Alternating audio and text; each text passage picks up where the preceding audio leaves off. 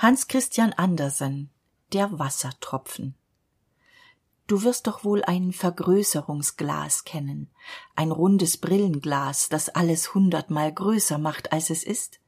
Wenn man dies nimmt und es vors Auge hält und auf einen Wassertropfen aus dem Teiche draußen sieht, da erblickt man über tausend wunderbare Tiere, die man sonst niemals im Wasser wahrnimmt. Aber sie sind da, und es ist keine Täuschung. Es sieht beinahe aus wie ein Teller voll Meerspinnen, die durcheinander herumspringen. Und wie wütend sie sind, sie reißen sich Arme und Beine, Hinter und Vorderteile aus und sind doch auf ihre Art lustig und vergnügt. Nun war einmal ein alter Mann, den alle Leute Kribbelkrabbel nannten, denn so hieß er.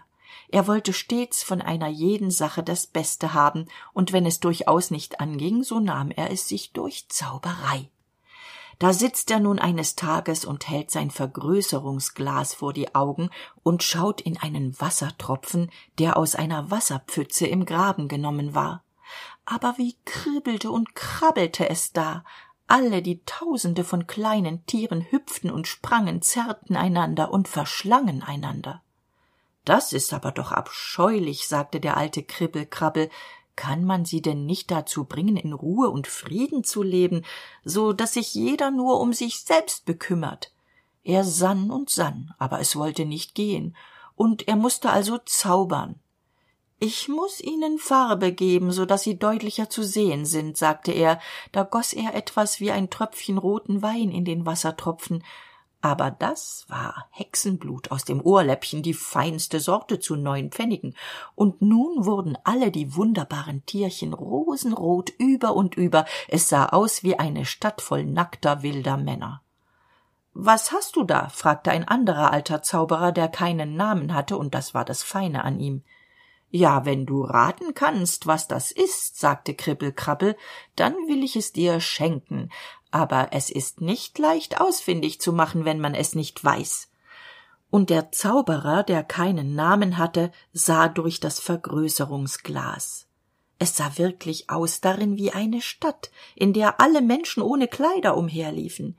Es war schauderhaft aber noch schauderhafter war es zu sehen wie der eine den andern puffte und stieß hackte und schnappte biss und zerrte.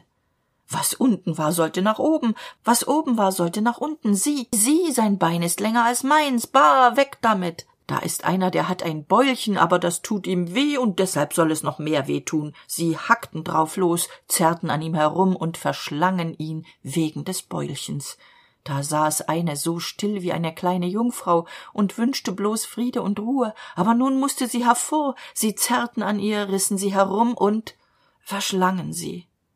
Das ist spaßhaft sagte der zauberer. Ja aber was meinst du denn was das ist? fragte kribbelkrabbel. Kannst du das ausfindig machen nun das kann man doch wohl sehen sagte der andere. Das ist ja paris oder eine andere große stadt. Sie gleichen sich ja alle einander. Eine große stadt ist es. Das ist pfützenwasser sagte